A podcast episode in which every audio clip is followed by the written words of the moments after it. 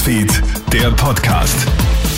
Ey, schön, dass du reinhörst. Ich bin's, Matthias Klammer, und ich habe die wichtigsten Infos von heute Vormittag für dich. Erleben wir bei der Nationalratswahl nächstes Jahr ein blaues Wunder? Die FPÖ holt bei der Landtagswahl in Niederösterreich mit Platz zwei und mehr als 24 Prozent der Stimmen ihr stärkstes Ergebnis. Hätten nur unter 60-Jährige gewählt, dann hätte die FPÖ sogar gewonnen. Die Freiheitlichen profitieren dabei nicht nur vom Thema Migration, insbesondere Menschen mit Geldsorgen neigen dazu, blau zu wählen. Wäre heute Nationalratswahl, würde die FPÖ aktuellen Umfragen zufolge wohl wohl gewinnen. Politikberater Thomas Hofer. Also eines ist klar, dass die FPÖ nicht mehr die Ein-Themen-Partei von früher ist. Früher war es mal so, dass man gesagt hat, die FPÖ äh, ist vor allem beim Migrationskurs stark. Da hat sie ihre Zielgruppen, da hat sie ein, ein natürlich Alleinstellungsmerkmal. Aber äh, es ist ihr schon gelungen, diese Themenengführung aufzumachen. Wir bleiben bei der Nationalratswahl in Niederösterreich, denn diese fordert nun die erste personelle Konsequenz. Franz Schnabel tritt zurück.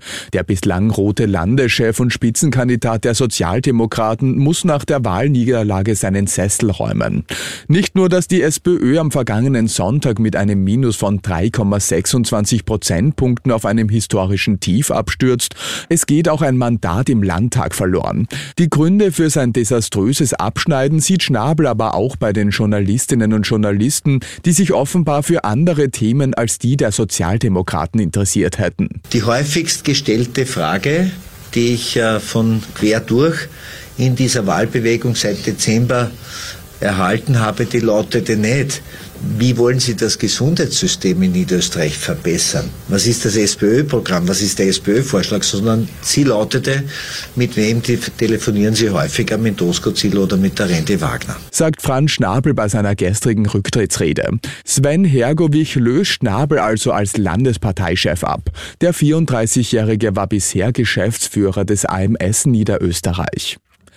Wer vertritt Österreich eigentlich heuer beim Eurovision Song Contest? Wie heute bekannt geworden ist, gehen die zwei jungen Sängerinnen Taya und Salena im Mai als rot-weiß-rotes Kandidatenduo in England für Österreich an den Start.